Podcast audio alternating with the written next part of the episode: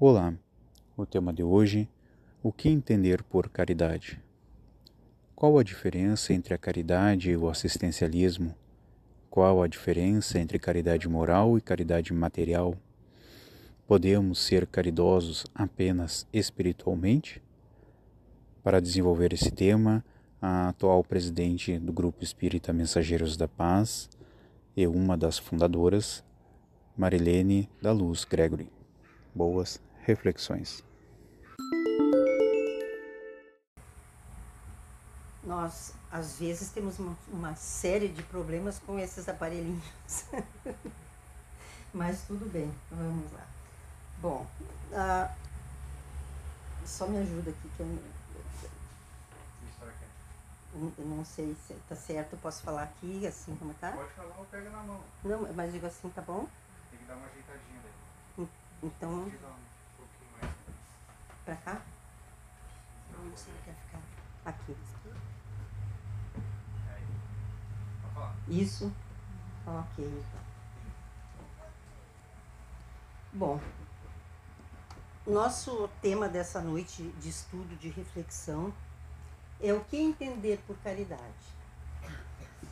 Uh, quando nós pensamos esse tema, nós pensamos a partir da leitura deste livro.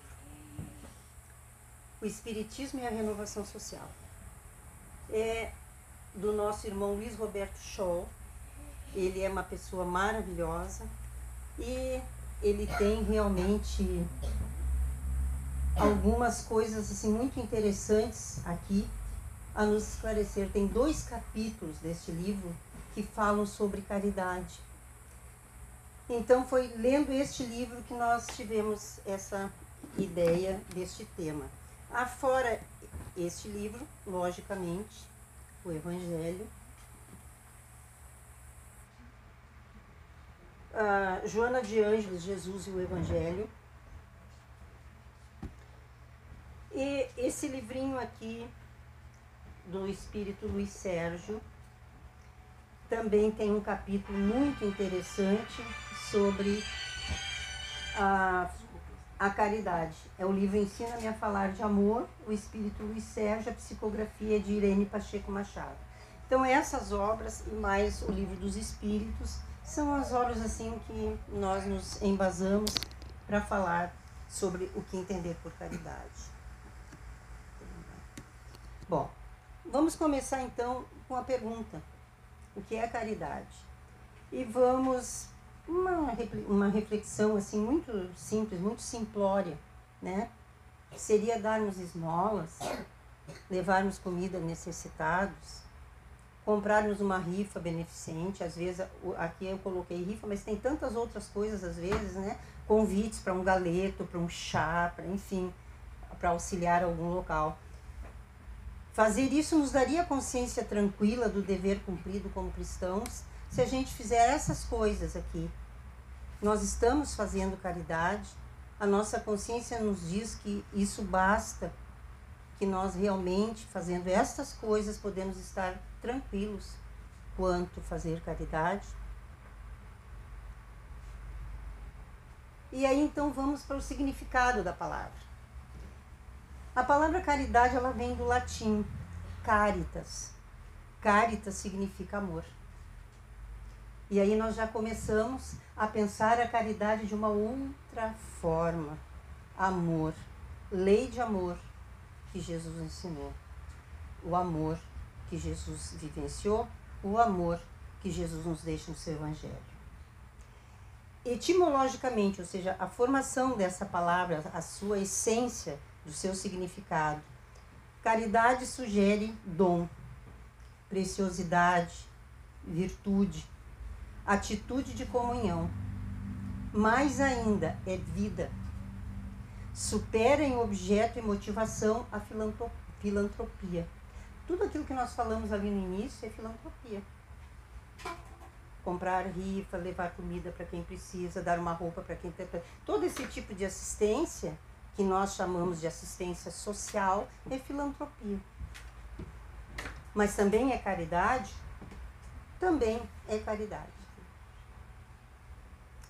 A definição de caridade segundo Emmanuel. Emmanuel, esse nosso grande irmão, né? Ele diz: Não ouvides que a caridade é o coração no teu gesto. Amor, coração.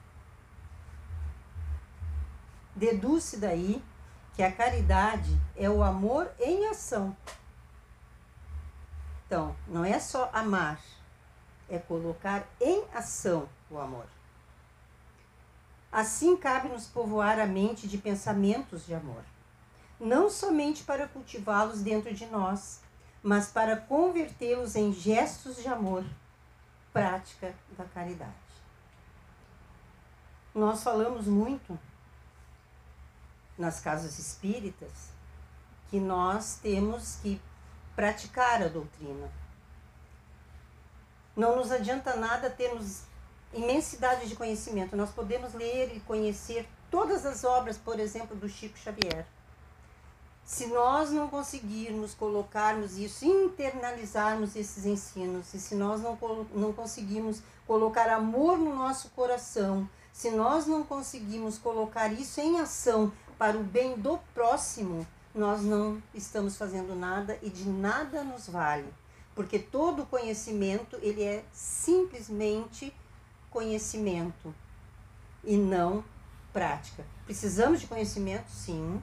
O livro dos Espíritos diz que a gente precisa primeiro conhecer para depois colocar em prática. Então, conhecer para poder evoluir moralmente. A prática é a evolução moral. Toda vida que nós colocamos ensinamentos em prática, nós estamos evoluindo moralmente. Qual é a nossa vinda aqui na Terra? Qual é o significado dela, se não evoluir moralmente?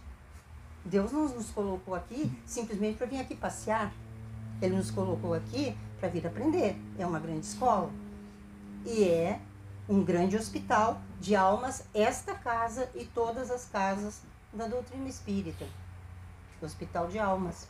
Às vezes, nós estamos doentes do corpo, mas a doença do corpo vem da doença da alma.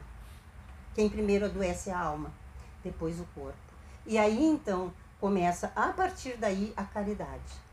A caridade, amor, ação. O que, o do que precisa o espírito para ser, ser salvo? É, aqui nós vamos falar um pouquinho da parábola do bom samaritano, que é a noção mais clara que se tem da caridade. O que, que diz essa parábola?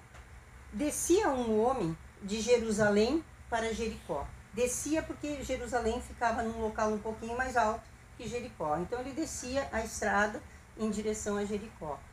No caminho ele foi assaltado. Levaram tudo que ele tinha, inclusive as roupas. E bateram muito nele, machucaram muito ele. Aí foram embora. Daqui a pouco passa por ali um sacerdote. O sacerdote olha e diz: Não, não vou me envolver com isso, segue o caminho dele. Passa um outro levita, era um, um, um dos povos lá das comunidades, né? O levita, então, ele passa e também olha e vai embora. Mais tarde, um pouco, passa um samaritano, que naquela época os samaritanos eles eram considerados hereges porque eles só seguiam as leis de Moisés. Eles não estavam preocupados com as outras coisas. E aí, considerados então fora daquilo que era o padrão. Esse samaritano foi até aquele irmão, limpou as feridas, colocou o que ele tinha na época, né, pelo que a gente entende da, da descrição de Jesus, o que que eles carregavam junto com eles, né? Bebida de álcool. E aí o álcool é bom para desinfetar, né? Então ele fez isso.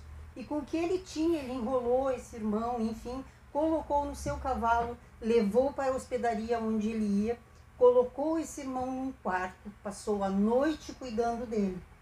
De manhã, quando ele foi embora, ele disse para o estaleiro, o estala, é estaleiro, estalajadeiro? É, algo assim. Uh, ele disse, eu vou e deixou uma quantidade de dinheiro. Faça tudo por esse irmão que ele precisar. Se for além desta quantia que eu estou deixando, quando eu voltar, eu reponho. Mas cuide dele. Então, essa é realmente a grande caridade. Por que, que Jesus contou essa parábola aí? Porque tinham, onde ele estava, ali na frente ao templo, né, alguns sacerdotes e outros estavam ali questionando quem é o nosso próximo. E aí, então, quando Jesus conta essa parábola, no final ele pergunta: quem é o próximo dessa pessoa que foi assaltada? E aí, o sacerdote disse: o samaritano. Por quê? Porque ele teve compaixão dele. Sentiu compaixão, foi lá e auxiliou. Então, ele é o próximo. Então, o que que, o que que tu deves fazer? A mesma coisa. Quer saber quem é o teu próximo? É sempre aquele que está perto de ti, que está precisando. Aquele estava lá na estrada, era ele naquele momento o próximo que estava precisando. E nós, quem é o nosso próximo? Sempre aquele que está próximo de nós. Para isso está dizendo a palavra próximo.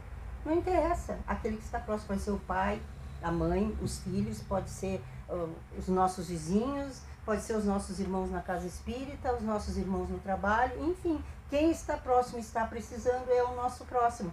Então, essa parábola nos mostra realmente né, a coisa mais importante da caridade é exatamente isso, ter compaixão, se colocar no lugar do outro e fazer pelo outro o que nós gostaríamos que o outro fizesse por nós. Essa é a grande verdade.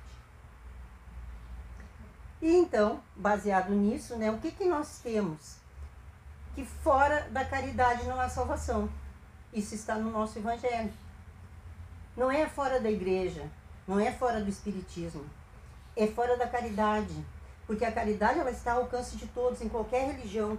Ela está ao alcance do pobre e do rico, de qualquer um. E nós vamos ir vendo agora, à medida que nós vamos conversando, como às vezes a gente pensa que é difícil fazer caridade e como não é tão difícil assim. Né? Então, realmente, Jesus nos veio para nos ensinar o caminho da salvação. E o caminho da salvação ele nos ensina através justamente da prática da caridade. Não adianta eu dizer eu sou uma boa pessoa, mas eu não ajudo ninguém. Eu, eu me coloco como boa. Quando alguém chamou Jesus de bom mestre, Jesus disse: Por que me chamas de bom? Bom só Deus o é. E aí, se Jesus não era bom, o que, que sobra para nós? Então, essa coisa de nós nos acharmos bonzinhos, temos que repensar. Porque nós sempre nos achamos que somos bons. Sempre quem tem problema são os outros. A gente é bom. Então, hoje nós vamos começar a pensar um pouquinho mais nisso aí. Eu já venho pensando há algum tempo, hoje mais ainda. Caridade, então, para com o próximo, né? Jesus nos resume assim, exatamente. Fazer aos outros o que quereis que os outros vos façam. Se nós usássemos só essa máxima de Jesus, nenhuma outra, a nossa encarnação valeria a pena. Nós teríamos ganho essa encarnação. Se nós só fizéssemos isso fazer para o outro o que eu gostaria que o outro fizesse para mim.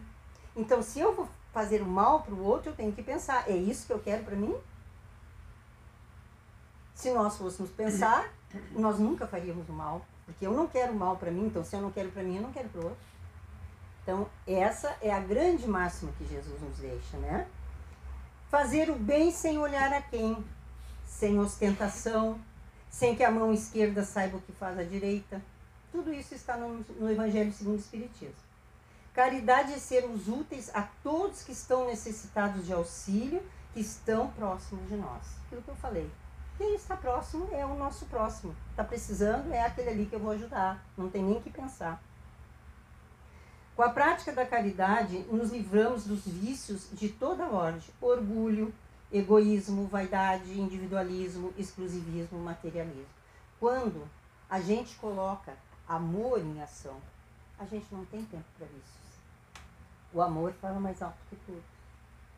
Se nós sempre pensarmos em amor e praticar esse amor, nós sempre vamos nos dar bem.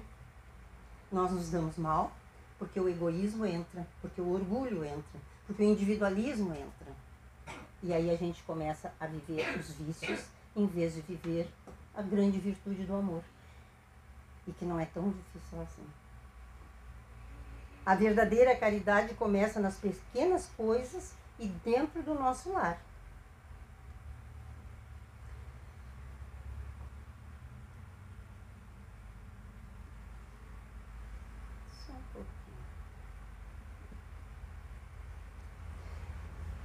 Nós temos então a caridade moral e a caridade material.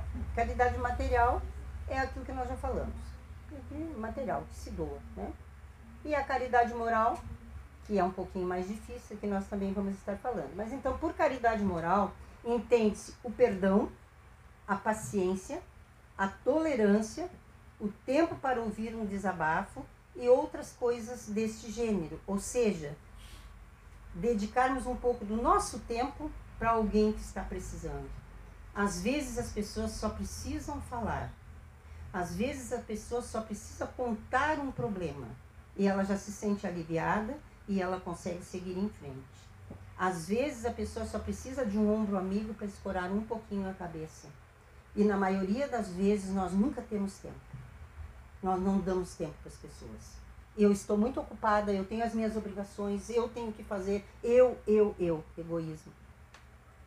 Quando na verdade, todos nós, quando queremos, temos tempo sim. Pelo menos que seja por um minuto ouvir alguém, dar uma palavra de conforto, dar uma palavra de consolo. Todos nós podemos fazer isso. E isso é caridade. Conforme ensinou Jesus, referindo-se ao óbolo da viúva, quando damos o que nos faz falta ou o que nos é difícil praticar, será mais meritório aos olhos de Deus do que dar o que nos sobra ou perdoar a quem amamos. Perdoar a quem amamos é a coisa mais fácil, né?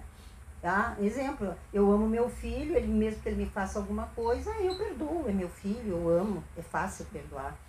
Ou vice-versa. Agora, perdoar aquele que me agrediu, aquele que me ofendeu, aquele que de uma maneira ou outra me prejudicou em alguma coisa. Com certeza é mais difícil. Mas essa é a caridade verdadeira. Como Jesus ensinou, perdoar os inimigos orar por todos aqueles que nos perseguem, que nos odeiam, que nos caluniam, enfim. E parece assim que quando a gente fala isso, parece assim, ah, mas isso aí tem que ser um espírito muito evoluído para fazer isso. Não. Somos nós que estamos aqui nessa doutrina aprendendo que temos que aprender a fazer isso dia a dia, dia após dia. Somos nós aqui que precisamos. Não são os outros, e não é porque é mais fácil para o outro, porque aquele espírito é mais evoluído. Quem de nós aqui, por exemplo, sabe quem é mais evoluído? Eu estou aqui falando. Será que porque eu estou aqui falando eu sou mais evoluída que vocês? Não. Não tem nada a ver. Deus nos deu dons diferentes e nós usamos os nossos dons, mas isso não quer dizer que nós somos mais evoluídos que os outros. Ser evoluído tem que ser humilde. Precisamos de muita humildade. Precisamos engolir em seco quando alguém nos ofende e não revidar. E por aí vai. E isso a gente aprende nessa santa doutrina, na prática, aqui no dia a dia. Assim, as mais belas doações que a humanidade conhece foram realizadas de forma diversa da simples esmola. Então, alguns exemplos. Gandhi, sem qualquer posse, deu-se à luta pela não violência, tornando-se um símbolo de paz e doando a vida em holocausto pelo ideal libertador que o abraçava. Gandhi conseguiu estabelecer a paz na Índia sem uma arma. Simplesmente através do amor. A arma de Gandhi era o amor. Esse grande espírito que esteve entre nós, que este sim, um espírito muito iluminado, que era e é, que retornou, Júpiter, nosso planeta mais evoluído que nós temos conhecimento, não é? A irmã Dulce, nossa irmã Dulce aqui do Nordeste, a veneranda religiosa aparentemente frágil doou-se aos irmãos carentes até os últimos instantes da sua existência sobre a face da terra. E embora não possuísse bens materiais, foi um exemplo vivo de caridade e amor ao próximo. Ela não tinha bens para doar. O que, que ela doou? A própria vida. A vida em amor trabalho aos próximos, aos seus irmãos. Quem de nós tem alguém que está precisando, sai a qualquer hora do dia ou da noite para auxiliar? Nem todos. Ah, não, não, está precisando, não, mas eu vou lá amanhã de manhã. Agora eu vou dormir, agora eu vou descansar. Amanhã eu vou lá ver qual é o problema. Quantas vezes nós fazemos isso? Quando, na verdade, se alguém está precisando, está precisando agora. Não interessa que hora é. Interessa que eu tenho que ajudar, porque está precisando, está me pedindo ajuda, eu tenho que ir lá, tenho que ajudar. E quantas vezes nós nos preocupamos com os outros a saber como eles estão? Na maioria das vezes, a gente vê muito isso hoje, nem entre as famílias. Uns querem saber como é que os outros estão. E aí não é por ter o laço de sangue que muda. Às vezes o laço de sangue é pior do que aquele que não tem laço de sangue conosco. Às vezes alguém que não tem nenhum laço de sangue conosco se preocupa mais por nós, nos ajuda mais do que os nossos próprios parentes. Isso é caridade. Francisco de Assis, o nosso benfeitor, após despir a túnica que pertencia ao genitor e renunciar ao nome da família, fez as mais preciosas oferendas, dando-se a si mesmo a ponto de tornar-se santo da humanidade. O exemplo que ele deixou até hoje serve para a humanidade inteira: simplicidade, humildade, caridade. Jesus não possuía uma pedra para reclinar a cabeça. Embora as aves do céu tivessem ninhos e as serpentes covis, é o excelente exemplo da maior doação de que se tem notícia na história da humanidade. Jesus comia quando alguém lhe dava comida, porque geralmente estava a caminho nas cidades, a multidão sempre em seu entorno, e ele sempre atendendo a todos. Para dormir era onde era possível. Realmente, a cabeça é muitas vezes inclinada numa pedra. Então, o nosso grande exemplo. Quantos homens e mulheres, seguindo-lhe as pegadas, deram e doaram-se ao amor pelo próximo, vitalizando a esperança no mundo através dos tempos. E aí, nós estamos aqui falando e provavelmente passou até pela cabeça de algum de vocês, porque quando a gente fala, a gente está acostumado, passa pela cabeça, sim, eu não sou Jesus, eu não sou Gandhi, muito menos irmã Dulce, falar desses espíritos para mim. Nós não somos Jesus, com certeza. Vai levar alguns milênios ainda para nós chegarmos lá próximo dele. Mas esses exemplos todos, nós vamos ver que eram pessoas como nós, com os defeitos e com as qualidades que todos nós temos. Ninguém de nós é só defeito e ninguém de nós é essa qualidade. Então, o que, que nós temos que fazer? Nós temos que nos autoconhecer para colocar o nosso lado bom a trabalho. E em trabalhando o nosso lado bom, nós vamos pouco a pouco nos desfazendo do nosso lado mal. E o que, que é o nosso lado mal? Os vícios, nós já falamos. Orgulho, egoísmo, tudo isso aí. Jesus sempre pregou a humildade, a caridade, o perdão.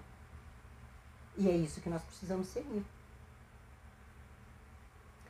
Allan Kardec pergunta aos espíritos, no livro dos Espíritos, na questão 886, qual o verdadeiro sentido da palavra caridade?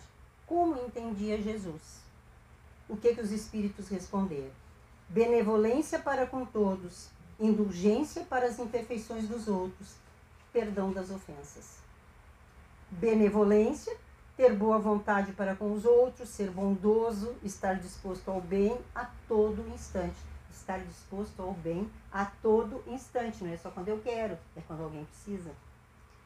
Indulgência, aceitação das pessoas tais quais elas são, sem julgamento ou condições. A indulgência não vê os defeitos alheios e, se os vê, evita comentá-los e divulgá-los. Ao contrário, orienta a pessoa de como corrigi-los. E o perdão, o verdadeiro perdão, é aquele que lança um véu sobre o passado. É aquele que esquece a agressão e aceita o inimigo como um irmão. Já falamos antes, né? Jesus já nos, nos deu esse ensinamento. Então, nessas três palavras, está colocado ali em vermelhinho o B, o I e o P. Nós usamos isso como chamado BIP. Sabe que os médicos têm o BIP? aquele aparelhinho que chama atenção quando algum paciente está precisando dele, então ele fica sabendo que tem alguém precisando dele. O nosso BIP é esse aí. O nosso BIP é nos darmos conta que nós precisamos ser benevolentes indulgentes e saber perdoar. Quando nós estamos falhando nisso, o BIP tem que tocar. E aí nós temos que dar jeito. Joana de Anjos, no livro Vida Plena, escreve sobre a caridade. Todo gesto de doação é sim de benefício e deve ser estimulado. No entanto, a caridade vai além. Ela busca atenuar o problema do outro, iluminar a jornada em sombras, libertar a consciência, caminhar com o necessitado. Tem natureza moral como educadora que consola, vínculo de afetividade, impulso para crescimento espiritual. Então, aqui a Joana de Anjos já está falando que a caridade vai além das coisas que nós muitas vezes pensamos que é caridade. Nós já falamos de tantas coisas aqui e ela coloca ainda aqui, né, atenuar o problema do outro, iluminar a jornada em sombras. O que, que ela quer dizer com isso? Todos nós temos o nosso lado sombra, que nós temos que dar jeito de trazer para a luz o nosso lado sombra. E nós temos o dever de fazer isso com os nossos irmãos, auxiliá-los a trazer as sombras para a luz. Isso é uma forma de caridade também. Como a gente faz isso? Uma das formas é o que nós fazemos aqui, na Casa Espírita, através dos estudos, através daquilo que nós estamos fazendo agora, das exposições, enfim, para alertar a cada um, porque isso tudo é tarefa individual. Nós falamos, por exemplo, mas é tarefa individual. Nós não temos como chegar e obrigar cada um a fazer ou se modificar. A partir de agora vocês vão fazer diferente. Não tem isso. Isso não existe. Então a gente mostra o caminho, a gente dá a luz para as sombras. E aí cada um então vai, com o auxílio disso, pegar as suas sombras e trazer para a luz. E aqui então, deste livro que eu falei, Luiz Roberto Scholl, né? Nesse livro, ele fala uma coisa que é muito interessante, e aí depois nós vamos estar fazendo um link que vocês vão conseguir compreender melhor. O que, que ele diz? Percebemos que entre, que mesmo entre nós espíritas, ainda não compreendemos o verdadeiro sentido da caridade. A prática ainda não está em harmonia com o conhecimento que nós possuímos. Então, nós espíritas temos conhecimento sobre as questões da caridade, mas o que, que ele diz? Que a gente ainda não compreende bem e que a gente ainda não pratica bem como deveria ser. O que, que ele diz? Não fazemos a caridade integral, verdadeira, apenas a caridade pela metade. Quando eu li isso, eu fiquei intrigada, mas aí depois, continuando a leitura, eu consegui entender. O que, que ele diz então? O que, que é a caridade integral que ele fala? No seu sentido mais profundo, é auxiliar o indivíduo na recuperação do próprio senso de humanidade que cada pessoa precisa ter. Por isso que não adianta só dar um prato de comida, só dar uma roupa, até mesmo ouvir. Só isso não basta. O auxílio vai além, vai além disso. A caridade integral ou libertadora deve associar-se a ações que se identifiquem aos conceitos mais profundos e à postura frente à sociedade e diante do sofrimento do próximo. Então ela vai muito além. São várias ações que nós precisamos identificar e realizar. Nós precisamos de conceitos ainda mais profundos sobre as questões da caridade, porque nós precisamos ter uma postura frente à sociedade e diante do sofrimento do próximo. Então, identificar realmente, se colocar no lugar do próximo, que a gente chama de empatia, mas é, muitas vezes as pessoas confundem o que é empatia, né? Empatia é tentar entender e sentir o problema do outro. Quando a gente já passou por algo semelhante, é muito mais fácil. A empatia se torna mais fácil, porque a minha história tem algo semelhante. Mas nem sempre. Mas de qualquer forma, nós precisamos nos colocar no lugar do outro. E sempre sem julgamento nenhum. Porque se fosse eu, faria. Não. Nós não sabemos o que se passa individualmente com cada ser. Cada um conhece a sua história, cada um conhece o seu problema. E nós não temos como, de forma alguma, é, compreender e entender profundamente o problema do outro. E ele continua então dizendo: o Espiritismo tem esse papel de ajudar a discernir e fazer escolhas com plena consciência. Apresenta uma filosofia de vida que pode mudar radicalmente nossa forma de encarar a vida, o mundo e os problemas. Temos que praticar a caridade em todas ali ficou junto, as suas acepções sobre o risco de não podermos habitar este mundo melhor, este mundo melhor que com ou sem a nossa ação está sendo construído pela força da lei do progresso. Então aqui nós vamos fazer um link. O que diz a Joana de Anjos, o que diz aqui o Scholl. Né? Nós estamos, segundo ele, e é o real, nós estamos vivendo um momento no nosso planeta dessa grande transição. Nós já estamos muito, muito próximos da era da regeneração.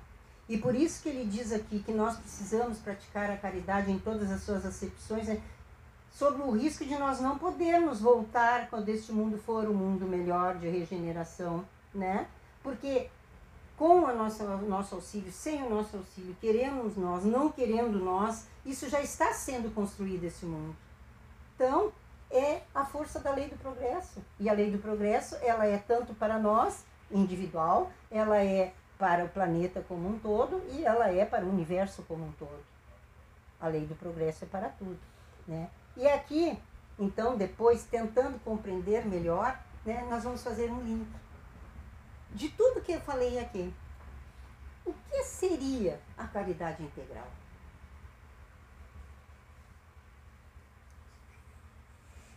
Samaritano que foi lá e auxiliou aquela criatura lá que estava jogada.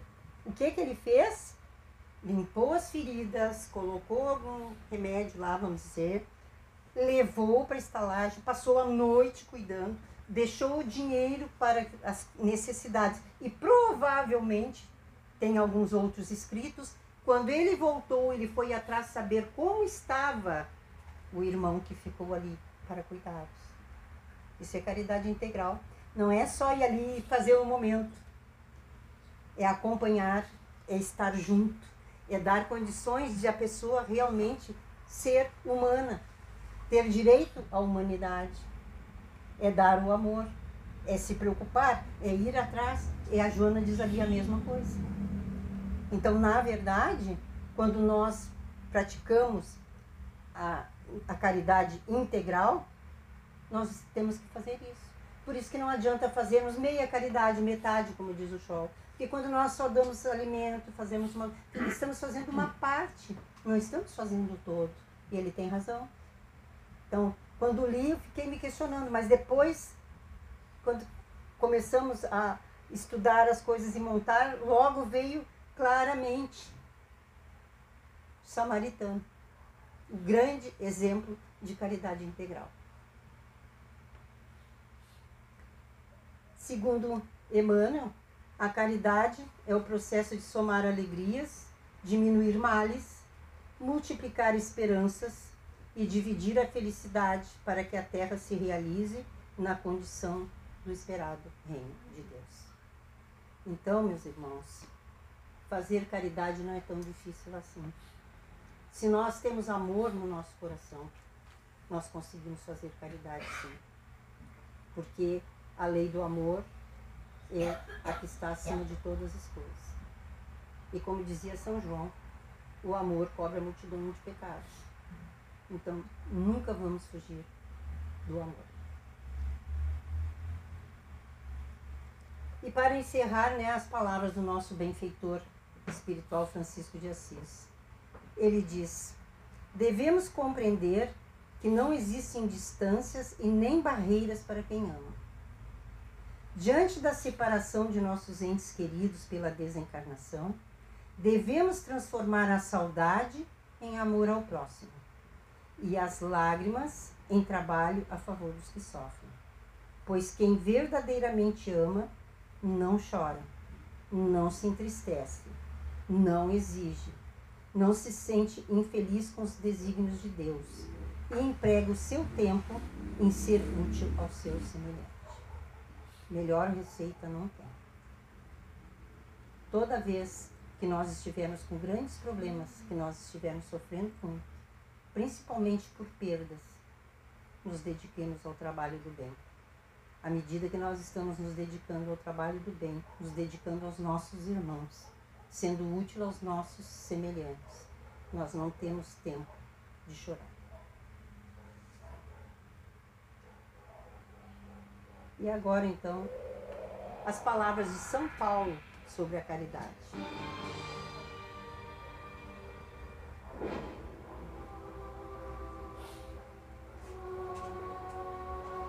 A caridade segundo São Paulo.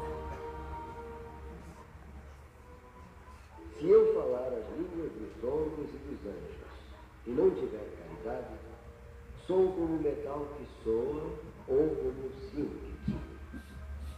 E se eu tiver o dom de profecia e conhecer todos os mistérios e quanto se pode saber, e se tiver toda a fé, até ao ponto de transportar montes, e não tiver caridade, não sou nada. E se eu distribuir todos os meus bens em o sustento dos pobres, e se entregar o meu corpo para ser queimado, se todavia não tiver caridade, nada disto me aproveita.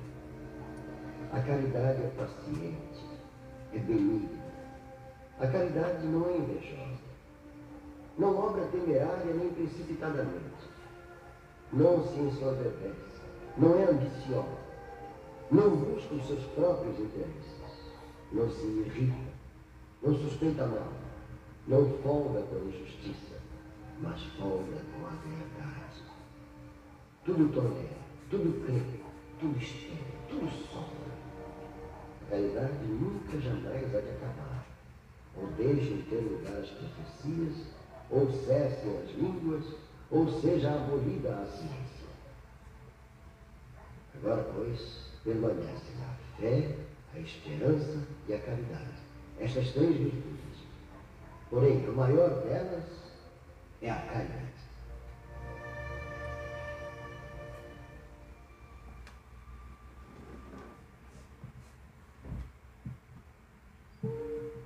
São Paulo compreendeu tão profundamente esta verdade que diz: Se eu falar as línguas dos anjos, se tiver o dom de profecia e penetrar todos os mistérios, se tiver toda a fé possível, a ponto de transportar montanhas, mas não tiver caridade, nada sou. Entre essas três virtudes, a fé, a esperança e a caridade, a mais excelente é a caridade. Coloca assim, sem equívoco, a caridade acima da própria fé. Porque a caridade está ao alcance de todos, do ignorante e do sábio, do rico e do pobre, e porque independe de toda crença particular. E faz mais, define a verdadeira caridade.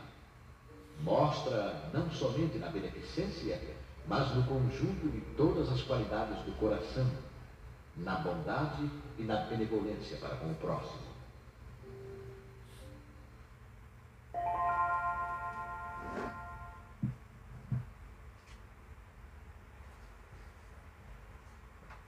Muito obrigada, uma boa noite e uma boa semana para todos nós. E que possamos não esquecermos de sermos mais caridosos todos os dias.